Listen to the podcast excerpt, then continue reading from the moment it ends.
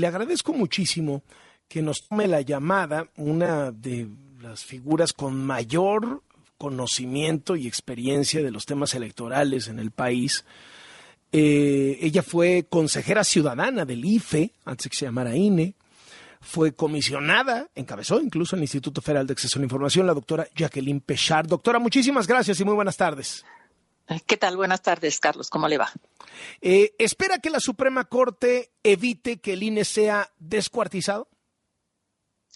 Claro que sí, espero, espero que, entienda la Suprema Corte la cantidad, la luz de inconstitucionalidades que, tiene el plan B, la reforma a la ley electoral, que lo entienda y que el ideal sería ¿no? que por la cantidad de inconstitucionalidades que se acercan a cerca de 20, no es que todo sea inconstitucional, pero hay tal cantidad de inconstitucionalidades que afectan de manera clara la operación del Instituto Nacional Electoral, es decir, la manera de poder organizar elecciones que sean confiables, que sean creíbles, que sean certeras, pues en ese sentido creo que el ideal sería que se pudiera declarar inconstitucional toda la reforma pero pues claro que la Corte puede simplemente declarar inconstitucional las partes que son violatorias de la Constitución, ¿no? Digamos, hay otras partes que no, que no lo son, pero todo lo que tiene que ver con la operación del instituto, con la desaparición de las 300 juntas distritales,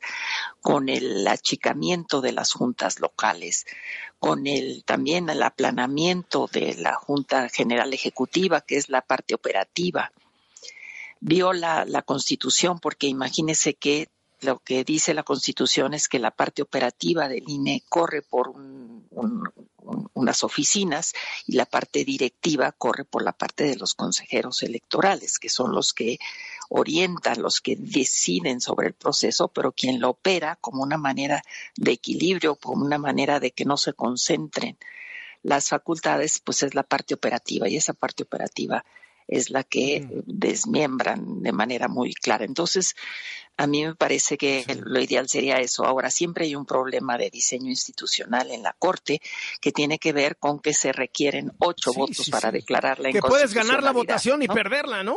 Al mismo tiempo. Exactamente. Es decir, se puede ganar la votación con seis votos, pero no, no lograste los ocho, ¿no?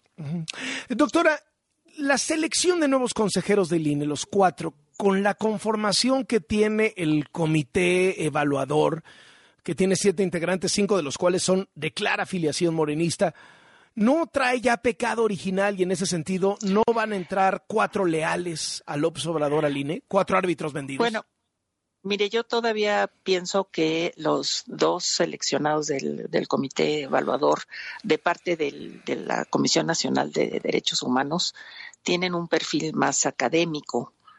Eh, digamos, los tres de la Jucopus sí son claramente alineados con, con Morena, lo cual, lo, Morena y el presidente, ¿no? Entonces, eh, digamos, hay tres seguros que están en contra, pero yo, yo confío en que las otras dos figuras, junto con los dos del INAI, que sí son gente de prestigio, como dice la Constitución, que deben ser gente de prestigio, los demás, pues, la verdad es que solo conocemos su filiación, pero no conocemos su prestigio. Entonces, eh, digamos que no se cumple con ese principio, pero bueno, pues aquí lo que vemos es pues la dictadura de las mayorías, ¿no? Cómo se impone las, las mayorías, en, sobre todo en el, en el Congreso, ¿no? Y eso, pues eso es algo que no hemos logrado también a través del propio diseño que se pueda, del diseño institucional, como en la Corte, ¿no? Que no, que no tengamos esas problemas para la declaración de inconstitucionalidad. ¿Cómo va a pasar a la historia el presidente López Obrador? ¿Va a pasar como un tirano? ¿Va a pasar como un autoritario? ¿Va a pasar como un transformador de cara a todo lo que hemos visto? Bueno, yo soy de la opinión que eh, la transformación ha sido una transformación que ha atropellado pues derechos y libertades fundamentales, pero también ha atropellado eh, lo que tiene que ver con la gestión administrativa y de gobierno, ¿no? Es decir, esta, este afán, digamos, de identificar toda la gestión pública, toda la, digamos, todos los servidores públicos como gente corrupta, como gente que hay que eh, que hay que correr, como gente que si recibe un salario, porque eso es lo que está establecido en la ley, eh, son unos rateros. Entonces, pues todo esto ha generado también una, un desgaste y un desprestigio sobre lo que es el aparato administrativo y estatal, ¿no? Esa es la gran paradoja, ¿no? El que ha sido el que ha querido encabezar esto, pues el, el discurso y las acciones eh, del presidente han, han, llevado a este desprestigio de la gestión y de los servidores del servicio público, ¿no? Usted estuvo en el IFE hoy, INE, estuvo también en el INAI, que hoy está también bajo fuego. ¿Es el siguiente objetivo de López Obrador? ¿O cree que fue el anterior y ya no lo logró? Hoy dijo, no sirven para nada, ¿para qué quieren siete comisionados? Con cuatro bastan, si ni van a trabajar. No, no, no, se lanzó con todo. sí, pero mire, la verdad es que pues lo que hicieron en, en el Senado, pues eh, fue algo muy grave porque retrasaron el nombramiento de los comisionados en el INAI más de un año y lo retrasan para qué? Pues para que después haya que nombrar a los dos que nombraron como si fuera un paquete, en lugar de nombrar a cada uno por su propia cuenta y por sus propios méritos, tienen que nombrar a los dos por el porque ya llegó el tiempo en que si no los nombran, entonces puede quedar inoperante el, el INAI. Entonces, pues los senadores dicen hay que, hay que apoyar este nombramiento en bloque. Entonces, todos son, son, son eh, digamos, son como acciones desviadas, acciones tramposas, ¿no? Para, pues para obligar a que, a que se pueda nombrar a quienes a quienes quiere el poder. El nombramiento de una de las, de las comisionadas estuvo, digamos, dentro de los parámetros que explica la Constitución y la ley en cuanto a independencia, pero el otro, pues, hacen un proceso de evaluación y el que sale casi el último, el penúltimo, peor evaluado es el que queda, ¿no? Entonces, eso, pues, eso habla mal de realmente de nuestros órganos de representación. ¿Cree que quiera también descuartizar? ¿Cree que quiere López Obrador también descuartizar al INAI? Yo no tengo la menor duda que lo quiere descuartizar y lo, ha, lo que ha hecho es generar un ambiente igual de desprestigio frente al INAI, de que no sirve para nada, de que no ha atacado la corrupción, lo cual tampoco le corresponde al INAI. Al INAI solamente le corresponde dar acceso a la información, que es un, un escalón de la, del combate a la corrupción, pero no es todo el combate a la corrupción.